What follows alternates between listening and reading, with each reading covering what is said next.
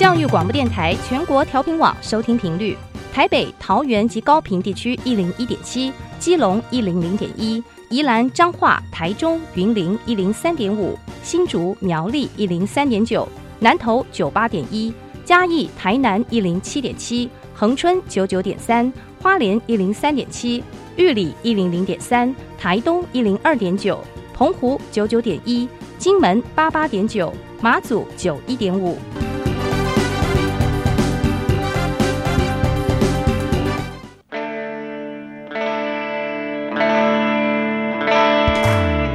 命时时有惊喜，生活处处是学习。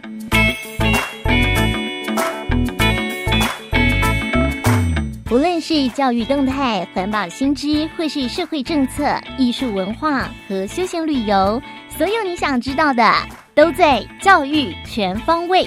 每周日上午十点零五分到十一点，邀请您与我们一同打开学习新视野。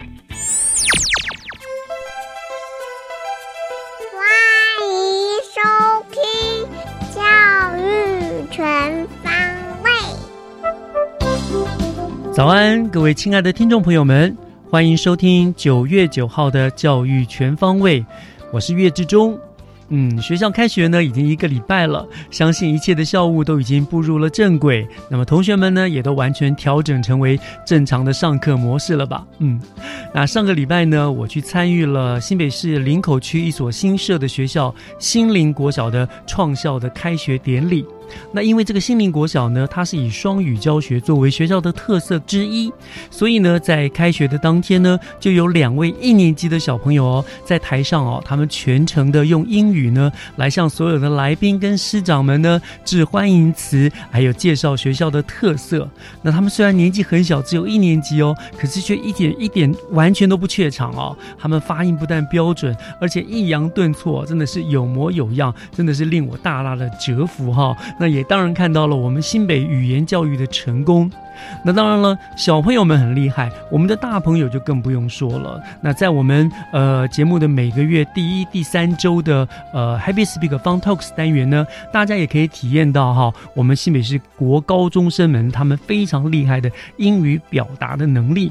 那今天呢是节目的第二周，那节目的一开始呢，先让我们进入学习加油站的单元，我要为大家来介绍我们新北市独有的品德教育联络部。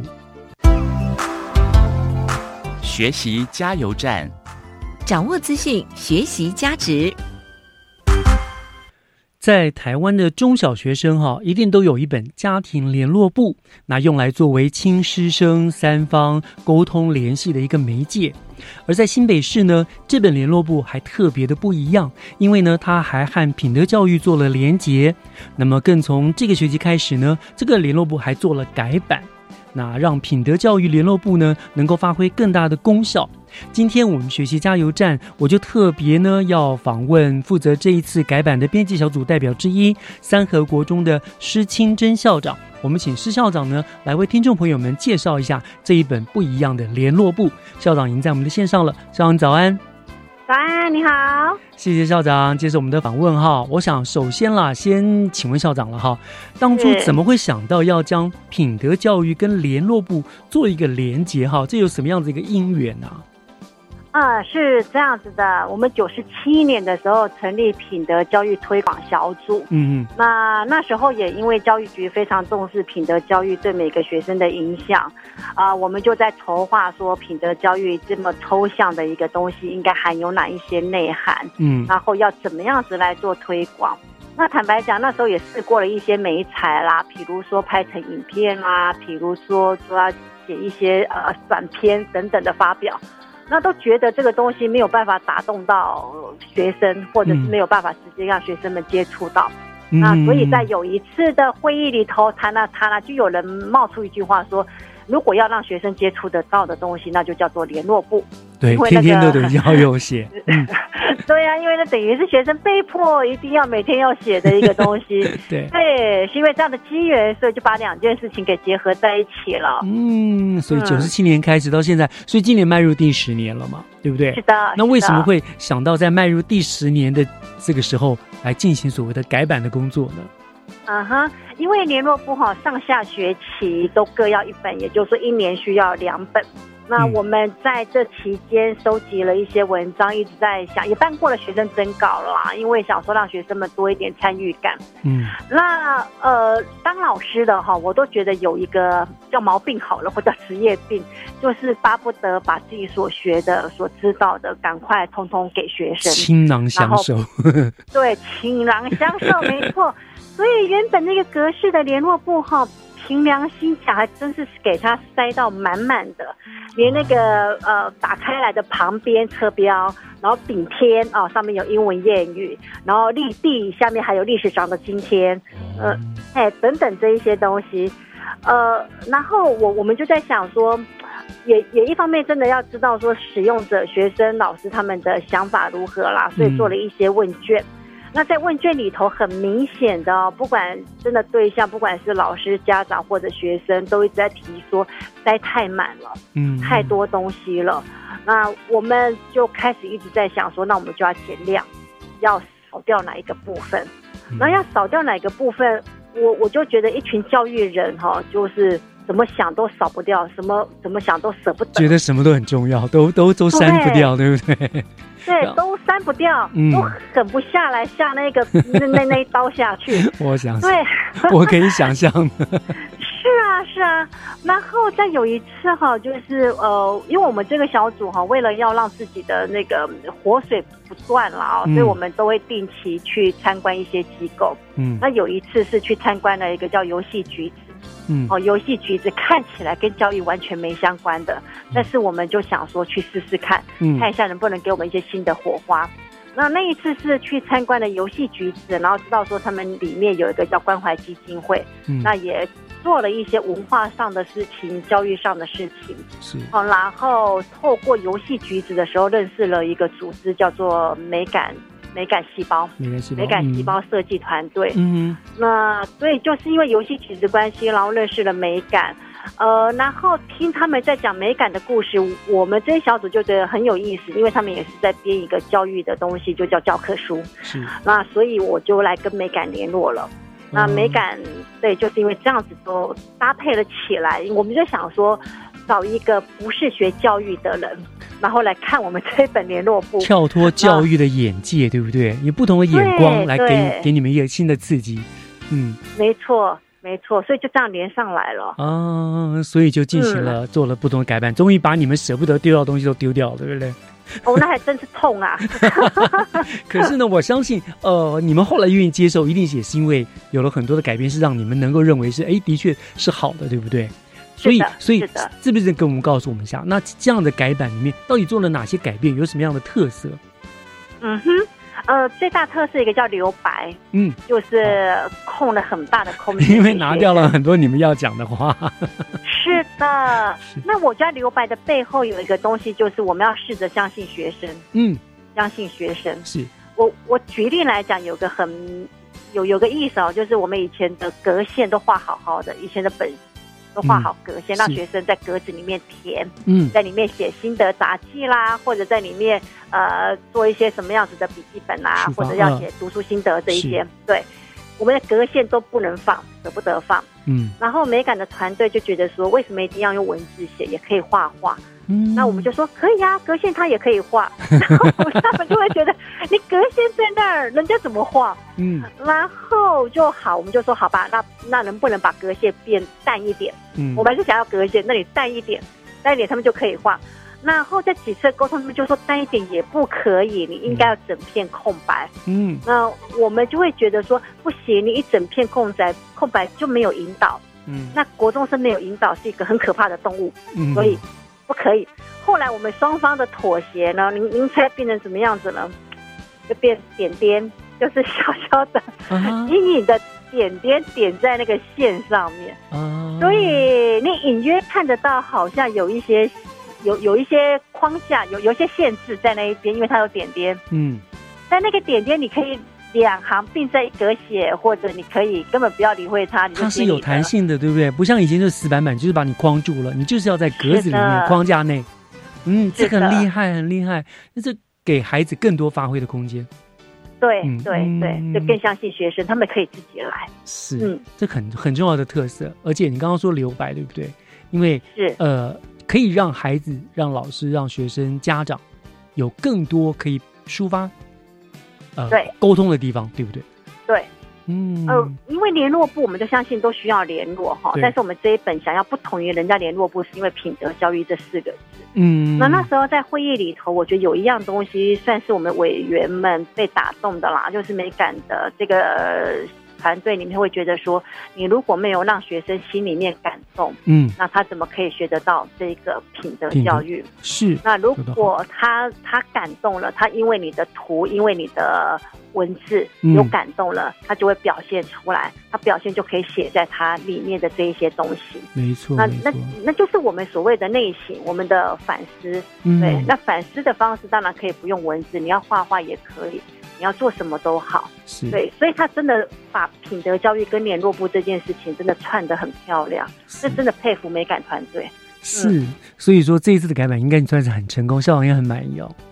啊，我是嗨，那已经开学了，发给学生，我相信学生拿到一定也都会非常开心哈、看到不一样的联络部，也会乐意这样子去去做一些回馈了。嗯，是希望能够如此。是好。那当然了，校长您这个已经参与了这样的一个改呃改变的一个计划哈、那嗯当然他也完成了嘛，今年这个学期开始使用了嘛哈、你对于这个整个改版的品德联络部，嗯，有什么样的期望？嗯，还是回到说我们为什么要有品德教育联络部这件事情的初衷哈，就是希望孩子能够学到品德教育，能够达到一个潜移默化的功效。嗯，呃，我一直觉得老师不同于一般的学者的方式，就是因为老师会用学生听得懂的语言、听嗯，得懂的模式让他们学习到。那所以这次的改版的话，我们就是希望说，我们不再叨叨念念了，嗯我们这群老师不再这么样子的苦口婆心了。那我们用了一个学生目前，呃，我们我们期待的，那我说他可以接受多一点图案，多一嗯些留白。嗯那学生也不会因为这样留白，因为这些图案，然后就就不学，反而是相反的，他们更容易贴近品德教育。他们对品德教育不是认为它是教条，不是认为它是古板板的东西，嗯。而是认为说它是一个真的每一个人都必须要具备有的一个良好的道德、良好的品德，是。它不是那么不可亲近。是。嗯。因为我我注意到，我这位我看过了你们的联络部，就除了留白之外，其实你们还是都会有里面有很多品德相关的故事，或者是一些什么呃勉励，还是有我我看了其实几遍，我觉得那个其实真的是蛮动人的。那学生也就会看到那个，对不对？然后有所感触啊，做一些抒发嘛，这样是是，对，是。这文字还是在。对，但只是没有以前那样填的满满的了，让大家都有更多的一个方面沟通的部分了，对不对？对，一希望让孩子轻松，轻松之下来学品德教育，就不会认为说这是老人家的东西。是是是，我想就像你们新闻稿所写的啦，改版的努力就是为了让沟通成为简单的事情对。对，对对没错，这是很重要。其是实没得，其实亲师生之间的互相沟通，大家对这个更有兴趣了，更高提高了意愿，对不对？嗯，嗯。是。而且再来，我看来我们应该会继续编下去。我相信应该会再有下一个十年，下一个二十年。嗯，而且会这。中间，对我们应该还是会期待说，呃，大家拿到新的改版的联络部有什么样子的想法，嗯有什么样子的回应，嗯也可以让我们这小组知道。是，嗯、对我，我觉得我们的改变是为了要更好，没错所以。我们很期待能不能有一些使用的新生、使用的一些想法，我们再来做一些参考。嗯，嗯对，真的是，我觉得很棒，我也很期待听到孩子们的回馈。好，我想那就非常谢谢我们编辑编辑小组你们的努力了哈。相信这本这个很棒，设计精美又其实看起来很有文青风，对不对？这样的联品的联络部 啊一定会受到孩子们、家长们大家的欢迎啦，也能够达成你们所预期的那种顺利沟通的目的。对，嗯。希望，希好望，，非常谢谢施基珍校长，今天我们介绍了这个新北市独有的品德教育联络部，谢谢校长，谢谢你，谢谢，谢谢谢谢嗯大家，谢谢。拜拜。谢谢你从来没有觉得我不够好，谢谢你守护我的每一分每一秒，谢谢当天塌下来，你也会帮我顶着冰的固执，水才会懂。终于让时间回过头来笑我们傻，但暴雨都要淋才能逼得人成长。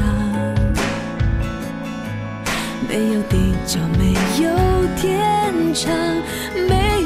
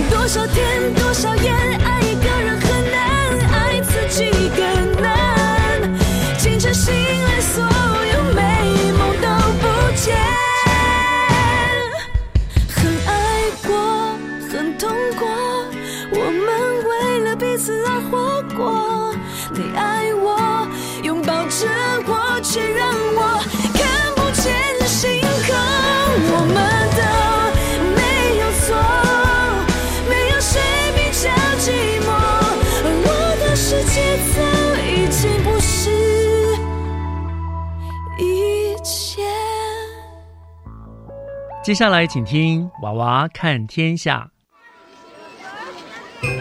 听小朋友分享校园里的事。欢迎收听《娃娃看天下》。各位听众朋友，大家好，欢迎收听本次的《娃娃看天下》。和我们一起以娃娃的角度看世界。今天将由来自新店区新河国小的小主播曾庆瑶和小主播文英佐为您播报。现在在收音机前收听新闻的您，是否也是捷运通勤族的一员呢？不论是平时上下班的必经之路，还是假日出游时使用的交通工具，生活在大台北地区的您，一定都曾享受过捷运所带给您的便利性。今天我们就来带大家一探究竟，小学生心中的台北捷运。说起捷运，这可就找对人了。对于一个资深的捷运迷来说，这有什么难的？其实不瞒各位说，对这个话题我也是略懂略懂。我们马上进入主题吧。台北捷运自从一九九六年第一条木栅线通车后，至今已有二十多年的日子了。它不仅解决了双北市一直以来的塞车问题，还在政府的大力推广之下，将绿色大众运输的概念深深烙印在台湾人心中。这二十几个年头来，它就像是在你我身旁，默默为我们服务，陪伴着大家的一位好朋友。面对突如其来的九二一大地震，直扑台湾的那粒台风，面临如此种种的天灾，不但没让它乱了阵脚，不断成长的，反而却只有营运的稳定度和对乘客服务的热忱。它就像是收音机前的你我一样，面对迎面而来的挑战，毫不畏惧，反而使自己的实力更上一层楼。若加上二零一八年底即将通车的环状线，台北捷运的路网就有六条主线，服务的版图也越来越广，受到服务的市民也越来越多。多年前，我们以北捷的便利性为荣，现在北捷也以身为乘客的我们为荣。许多来自外国的朋友都对台湾人长久以来养成的捷运文化感到惊讶不已，包含车站车厢内的整洁，还是在候车区电扶梯有秩序的排队，都让这个成功的运输系统画龙点睛，留给外国的旅客良好的印象。但是也希望各位听众朋友们别忘了，要成就一个如此完美的运输系统，背后需要的是成千上万位不分日夜、辛苦为北捷付出的工作人员。现在就让我们来听听看，每日都依靠着台北捷运通勤的通勤族们，受到这些辛苦又不失专业的工作人员哪些服务呢？现在就来听听看，每天使用捷运系统已经长达将近二十年。王小姐的分享：台北捷运交通网络四通八达，有的时候需要服务人员从旁协助转乘的资讯，他们总是细心聆听并回复我的问题。我觉得他们真的是专业又亲切。不止如此呢，不知眼尖的听众朋友是否发现，看似错综复杂的路网中，也蕴藏着台北捷运的小巧思。不论从一百多个捷运站的任何一站，都只需要透过一次转乘，就能到达运量最高、无铁共构的台北车站。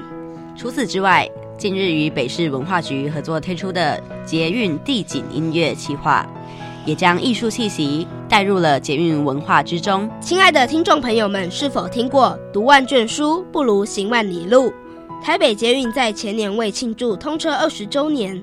在全线各站推出了纪念戳章，让有兴趣的乘客作为纪念用途。听到这个大好消息的我们俩，就趁着五年级的寒假，相约试图集满当时的全套戳章。虽然时间已经过了半年以上之久，但现在想起还是会记忆犹新呢。记得当时正好寒流来袭，台北盆地的平均气温剩不到双位数。我们当时还是沿着捷运路线图，双北街头走九遍，光想起来就感到热血沸腾。当时的我们深深的体会到了台北捷运每位同仁对旅客的服务热忱，以及密集的班距带给乘客无比的便利。我们虽然总共只花了三天。就跑完了台北捷运的一百一十七个车站，但我们获得的不仅仅是一本充满回忆、纪念价值的几张簿，意义更深远的是背后所增加的无限情谊。哎，静瑶，但我们也受到了这些捷运工作人员那么多的照顾，该如何报答他们是好呢？其实报答他们最好的方式，我想应该很简单，大家只要多多爱惜捷运内的各项设施。好好将来自台北捷运的捷运文化发扬光大，就是最好的方式了。没错，希望在今天过后，我们可以看到更便利、更快速、更舒适的台北捷运，使它持续成为台湾人的荣耀。今天的播报就到此告一个段落，非常感谢各位听众朋友的收听，我是新店区新河国小小主播曾静瑶。我是新北市新河国小小主播文英佐，我们下次见，拜拜。要看看最后怎么付出。天空飘下了薄雾，里头埋葬了别人的辜负。一束红玫瑰不是全部，我却为了爱精灵的演出，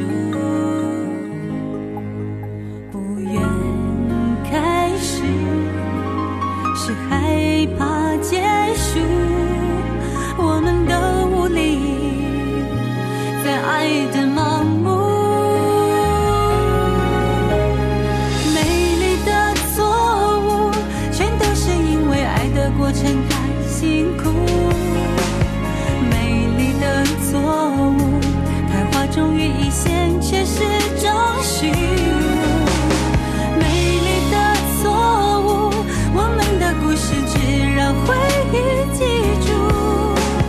美丽的错误终究还是要习惯。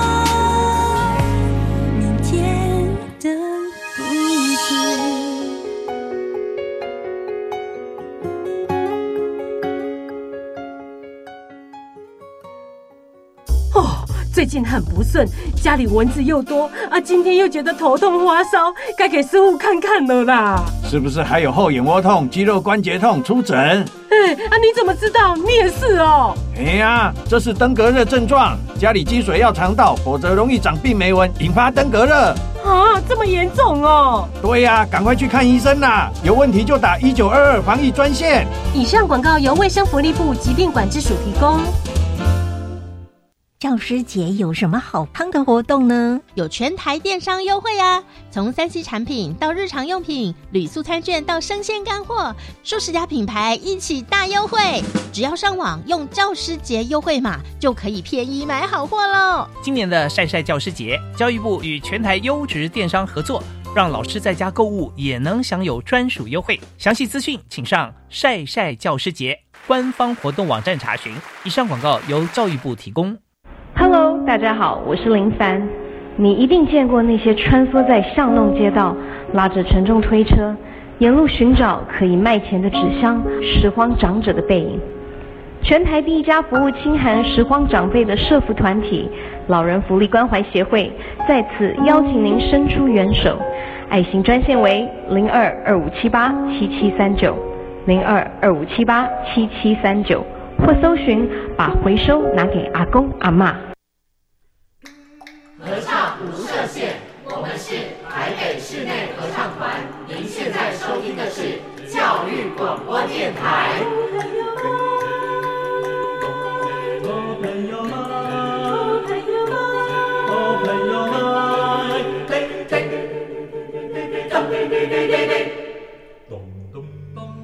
就爱教育电台。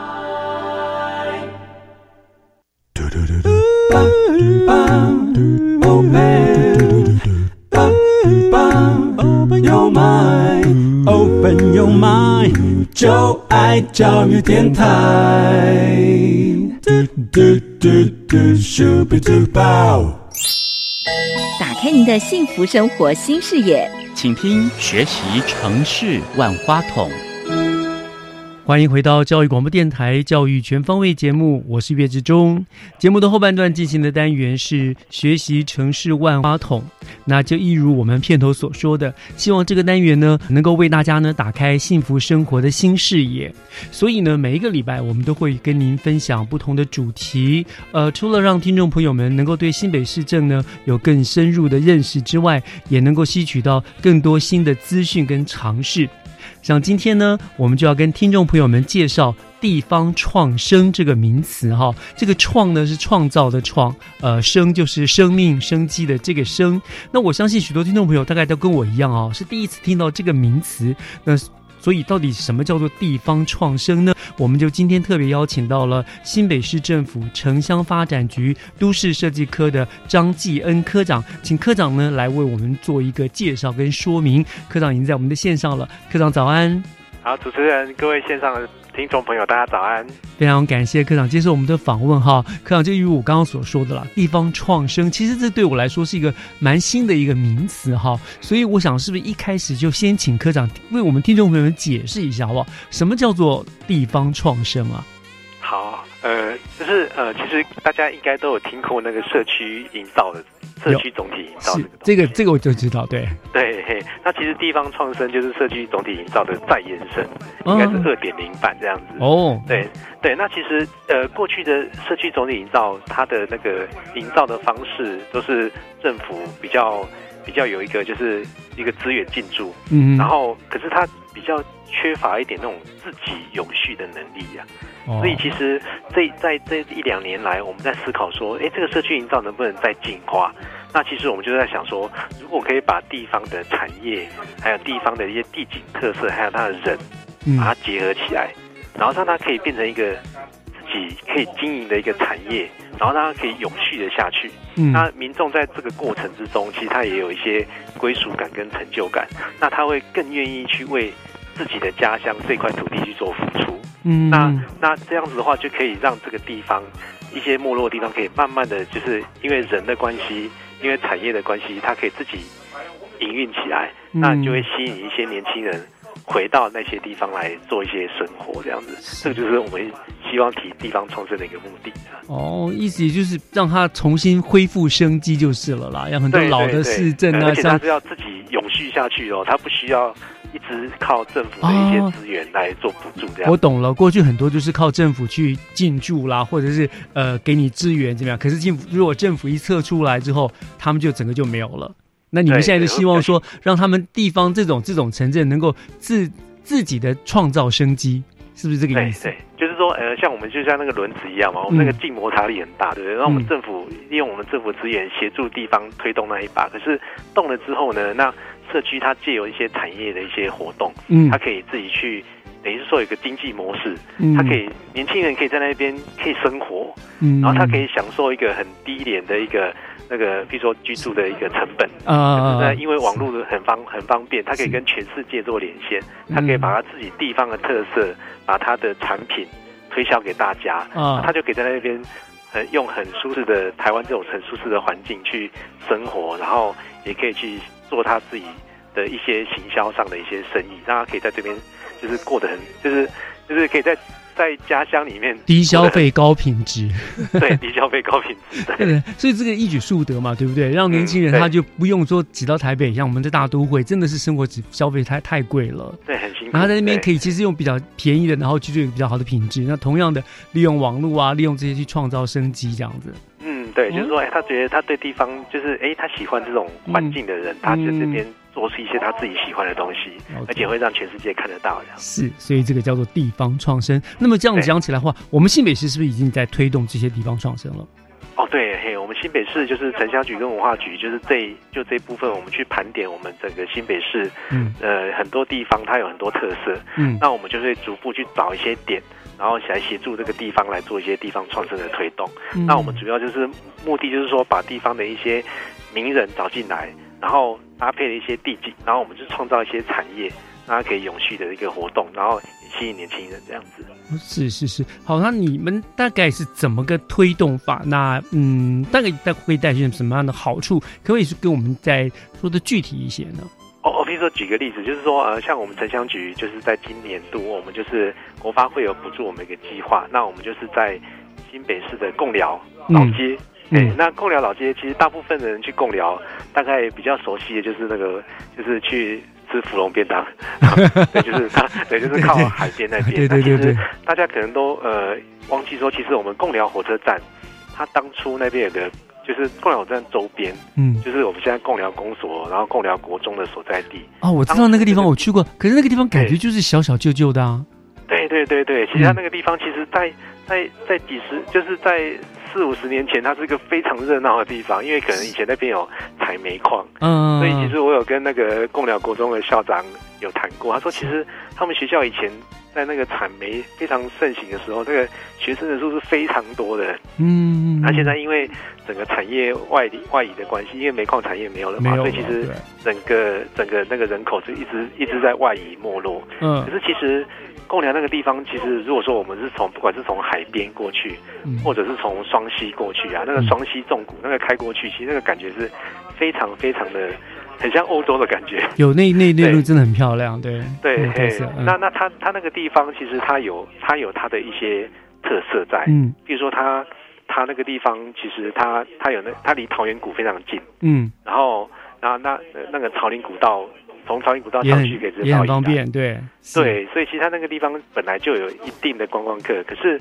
老街的部分就是因为人口外移而没落，所以我们就是说有个计划，就是说，哎，我在老街里面，我想要创造一个，就是我们我们城乡局就是配合配合那个范特喜公司，就是说，哎，我们在在老街里面开了一间书店，嗯。对，那那这个书店呢，就是用用这个书店来触发地方人的一个聚集，然后大家可以一起讨论，然后去找出说，哎，我们这边的特色在哪里？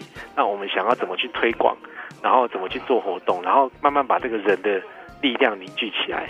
嗯对，那其实呃，我们这个过程中，我们不管是共寮社区发展协会的那个赖金池的会长啊，然后还有很多里长，然后还有像我们那个共寮有山药，然后还有那个鲍鱼的达人，像郑郑郑庆煌先生啊，就是嗯哎，那我们大家一起。呃还有那个芙蓉商圈的代表，我们都一起来讨论说，怎么样把这个贡寮地区把它活络起来，这样子。哦，哦，这样子，所以说，呃，新北市这样做是从贡寮老街作为一个起点来推动，对不对？对对那对，嘿，然后我们开了一个书店，然后这个书店就是哎，每天都会有人来聚集来讨论怎么样让这个地方更好这样子。嗯，那您刚刚提到，除了你们呃城乡发展局之外，文化局也在负责推动这样的事情嘛，对不对？那你们之间的权责是怎么划分呢？那那这是后面没有，就是就是我们就是像像文化局就是在山阴地区，然后他透过那个山阴我们有陶艺的转型嘛，嗯。对，所以对，然后他就是把那个陶艺跟地方的，因为山阴有很多艺很很棒的艺术家，没错对，然后他们就是跟陶艺做一些结合，然后创造出一些新的产品，然后嗯。让借由那个陶博馆的一个展示，让全世界看到我们那个莺歌的那个陶艺的美这样子。哦，所以是比较偏呃文化的部分，就是文化的部分了。那你们就是是在陶艺文化，那我们这边是比较偏，就是我们把地方的产业想办法把它凝聚、凝聚一个共识这样子。是是是是，你们具体的这个策略方向是怎么样？哦，我们具体策略就是说，哎、我们是希望把哎、地方的，就是特色。您说您刚刚有说书店还有什么一个驻地工作站，是不是？哦，对对，像这个应该是说，我们一开始是开驻地工作站，对对对，驻地工作站它要做些什么事情？驻地工作站其实它就是一个，它就是一个地方民众讨论的空间。嗯然后，那我们驻地就是，然后我们会去盘点我们周遭的一些特色，嗯然后想办法去跟一些人去做接触，嗯然后请他们来。那譬如说具体一点，譬如说呃，我们最近就是有呃有成立一个就是共聊那个马街小旅行，马马街小旅行？马行，街马街马街医院的那个马街医嗯、生，呃为什么会？他对，那就是说，就是我们去工作站进驻以后，才发现说，哦，原来马街以前他以前在淡水嘛，嗯然后可是他常常去宜兰行医，然后他中他那个我们去看那个马街日记啊，其实他就哦然后都会经过共聊这样。对，他在贡寮这边生活过很长一段时间，哦。然后他那个马街日记里面都有记录说他在贡寮去，他去走了哪些路，在哪些宫前面去帮人家拔牙，然后还有走过哪，就是如何跨过贡寮，其实走哪些哪些走哪些步道。嗯那这些步道我们就是开发出了一个，就是说，哎，那我们把这些那个旅客带来，然后我们就带着他走当初马街走的路，然后把马街日记里面的故事带出来给大家，让大家对这块土地产生一些情感，这样子。哦，所以这样驻地工作，所以我想呢我知道大概了了清清楚的一个概概况，就是市府先介入，然后带领引领那些当地的民众一起来参与，然后大家共同发现这个地方的特色，然后去推广，然后然后让它最后变成地方人士，他们会自动自发的去发掘更多的，比如说历史啊、文化的背景，然后吸引人家来来参与，来来到来到这个老的都市，这样子给它对，而且更新的。而且它是一个，它是一个，它是一个可以一个模式，它可以永续的去经营、嗯哼，收对哦收益这样子。是是，所以现在这个共良这个工作站住在你们已经在那边住你多久了？哦，我们是从今呃呃今年的今年的年初到现在，嗯。对，然后我们的我们的第一个成果就是说，我们也吸引了，就是那个那个就是那个哎，就是吸引了开在另外再开了一间书店这样子，嗯。就是有机书店。嗯，是是对，是那，你那有机书店就是那个关西的关西的那个有机书店，那他看到他在看到贡寮以后，他看到说，哎，其实这个地方其实感觉很有特色，嗯然后他也觉得说跟之前关系的感觉很像。您说的关系是新新竹那个关系吗？对新竹关系有机书店，对 OK，好看我们聊到这个地方好，我想我们要稍微休息一下哈。关于这个有机书店，待会我们回头来聊聊为什么叫做有机书店，以及呃新北市其实有很多城市都这样逐渐的老化，因为某些呃当初的矿业或干嘛而消失而而而败落的城市嘛，对不对？那为什么你们会选择以共聊作为出发点？待会我们回来来聊这个部分好不好？好好，我们稍后回来。就算轻轻的呼吸，心还是感觉痛。没有你的日子里，我变得好脆弱。轻轻一碰，仿佛就要飞走。口袋里的双手曾被你温柔紧握，布满思念的空气该怎么去摆脱？天灰的好寂寞，快乐悲伤被你左右。说一千遍我爱你也都还不够，就这样不贪心我慢慢的走。只要有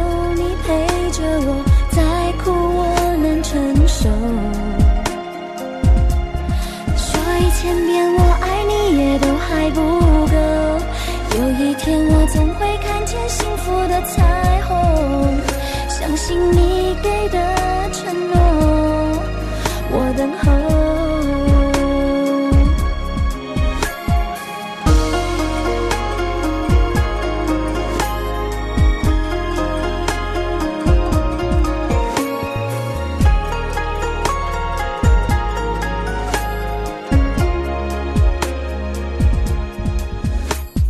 就算轻轻的呼吸，心还是感觉痛。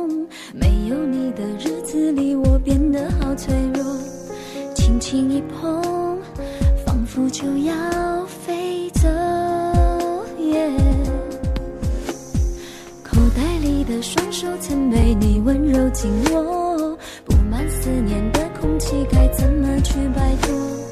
天灰的好寂寞，快乐悲伤被你左右。说一千遍我都还不够，就这样不贪心，我慢慢的走。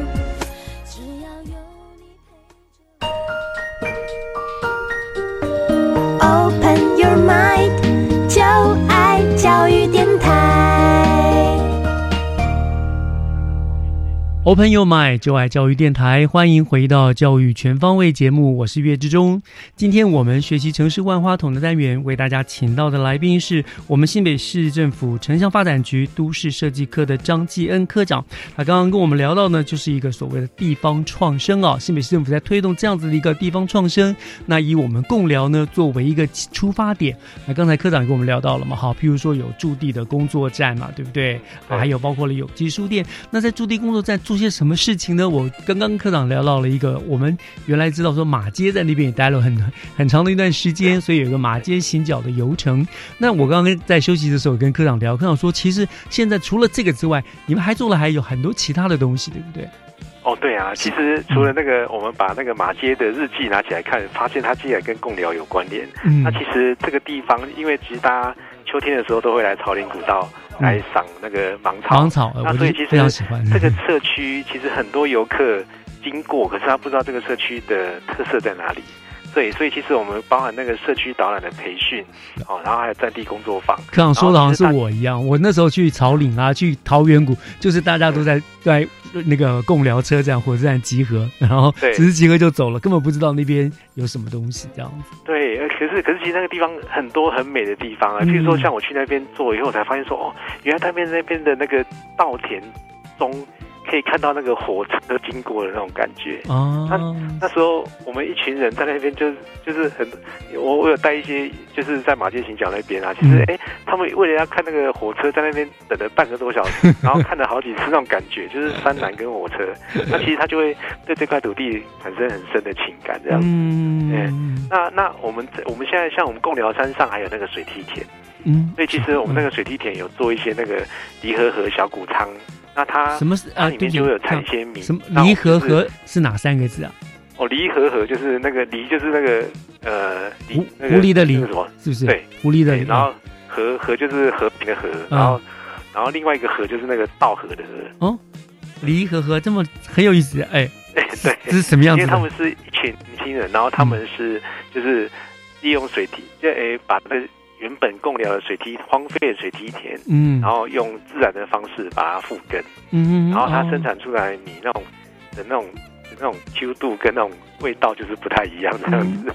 所以是年轻人自己进去去弄的这样子。对对对，然后他们他们在老街那边，我们觉得说，哎，是不是可以有机会让他们的好的产品，可以让我们在工作站跟在书店里面有一些结合？嗯那他也愿意跟我们一起合作，就是说，哎，那我们可以在工作站里面办一些小的工作坊，譬如说，哎，我们有一些开找一些那个捏那个捏饭团的达人，嗯来教大家怎么样好的用好的米来捏出一个好吃的日式饭团。哦哎，然后就是一些教学这样子，哎，那那就是借由这个东西把社区的凝聚力建立起来，然后也吸引一些外面的观光客，然后他们来一起参与我们这些活动，哦让他认识公寮老街这样。创造地方经济，而且这样子，你看像刚刚说的，就是真的有年轻人回来了，对不对？嗯，对不再对对，是一个那个越来越老的家乡稻米的风味传给大家这样子。是哦，那这个非常有意思哈。我想这个创生是有意义的啦。那科长刚刚你也提到了有机书店嘛，你还说后来连关西都来学习，也做了这个有机书店，对不对？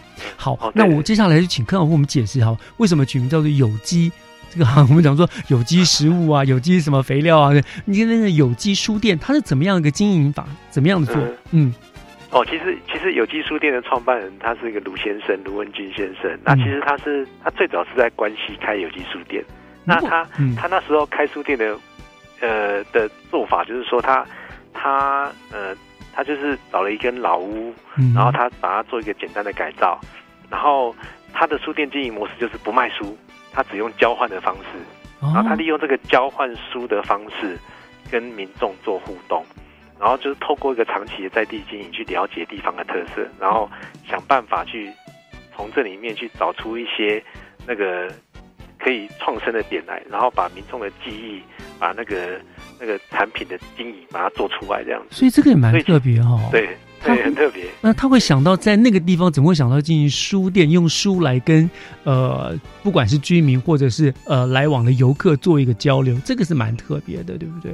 嗯，对，因为其实书这个就是看书这件事情，其实，在我们现在忙碌的生活里面，其实如果可以有一个好的空间，嗯能够好好在那边看书，其实它是很吸引人的。嗯所以像我们贡寮老街，它也是像我们贡寮老街那间书店啊，它原本是那个老街上最有名的米行哦，叫林峰林荣峰米行。嗯那可是因为可能后代都后那个米行的后代的子孙都很有成就，所以他们都移民到国外啊，到外地去发展，所以就然后废弃在那儿。对对，然后就变成说那个老房就变得比较颓废一点。然后后来我们把那个卢先生带去老街，嗯然后他看了以后，他就觉得说哇，这个房子好有味道哦。然后他就觉得说，哎，那我是不是有机会在贡寮这边一起来把这个把这个有机书店开起来？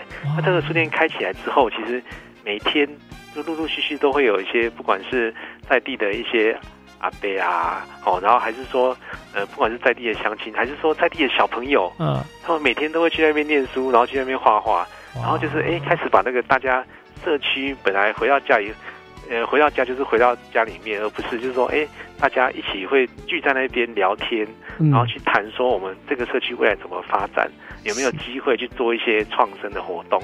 那其实它就是一个很好的一个很好的管道。他也接受外来人的去那边的、呃、交换哦，对啊，对啊不，对？嘿，我们也接受外来人哦，对，就是就是他，就是大家大家只要去经过过了街看到那个书店，都可以进去走走，哎然后进去跟大家聊聊这样子。那下次我也要带两本书去那个地方去交换交换，我觉得蛮不错。哦对啊对啊我想这样子的政策，它也可以吸引到一些文青到那个地方去，然后就会吸引你更多的注意，对不对？哦，对啊，我们甚至还吸引了一些网红来教我们怎么怎么做，怎么教社区老街怎么当一个网红这样很厉害很厉害，很厉害哈、对对，对。透过这个来去永续经营这样子，对。嗯，对。好。那其实大家如果说对觉得说，哎，对这个创生有兴趣的话，其实我们在九月十四号到九月二十三号，嗯。我们配合国发会在那个台北松烟的三号仓库，嗯。我们也有个针对这个地方创生的一个展览。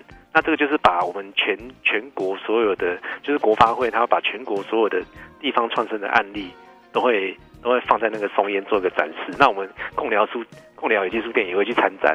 那如果说大家哎想要对地方创生有兴趣的话，哎也可以先去松松叶那边看看，然后哎觉得说哎不错的话，就多来我们共聊走一走这样子。哎，真的很不错哎。那这个创生的这样子的相关的资讯息，那今天透过科长这样介绍，如果听众朋友们想要更进一步的去知道到底哪里还有，或者是说呃更进一步了解共聊这个创生的那个内容的话，有哪这个哪些地方可以查询这些资讯呢？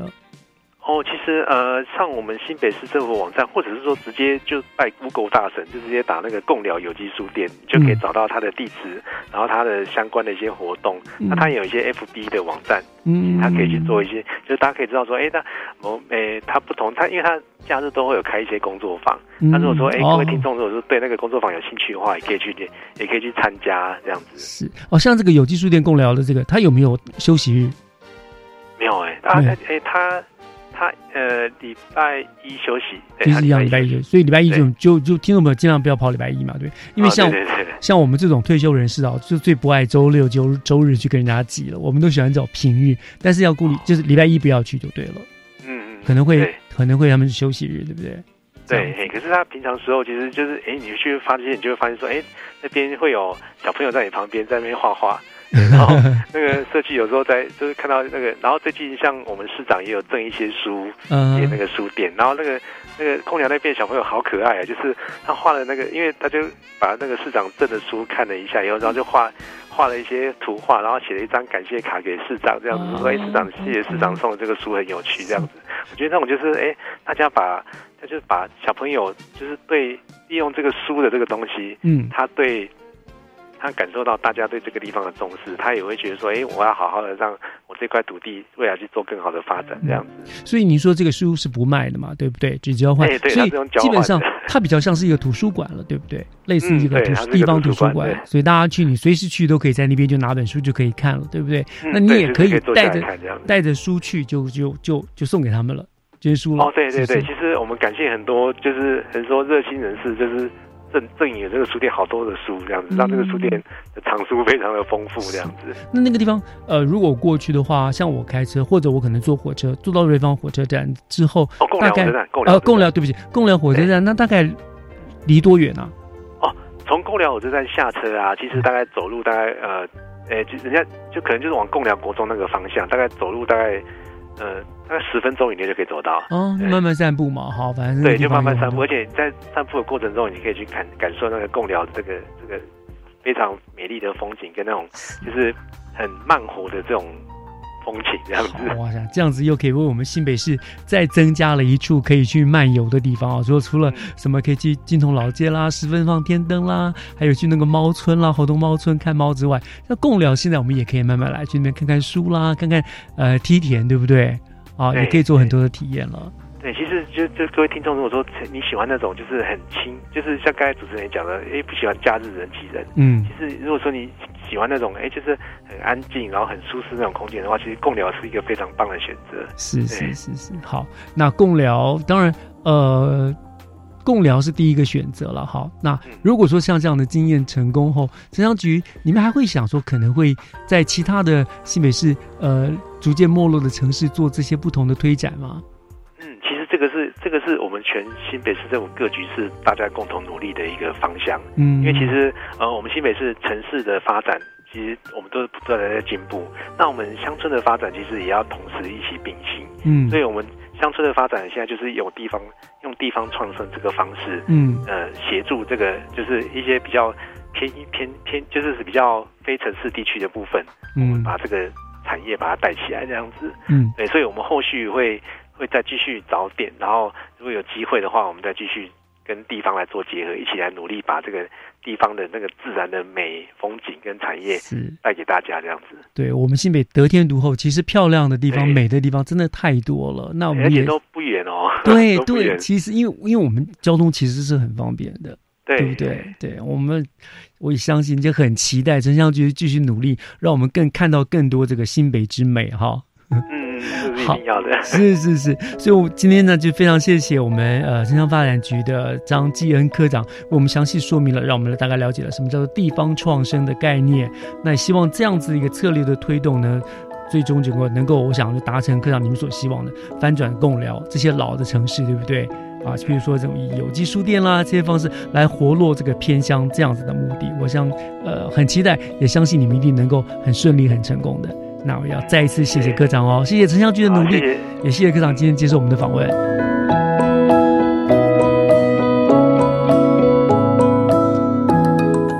节目又到了尾声了，再次感谢您收听今天的教育全方位，我是岳志忠，祝大家都有美好的一天。我们下个礼拜天上午十点零五分，教育广播电台空中再见喽，拜拜。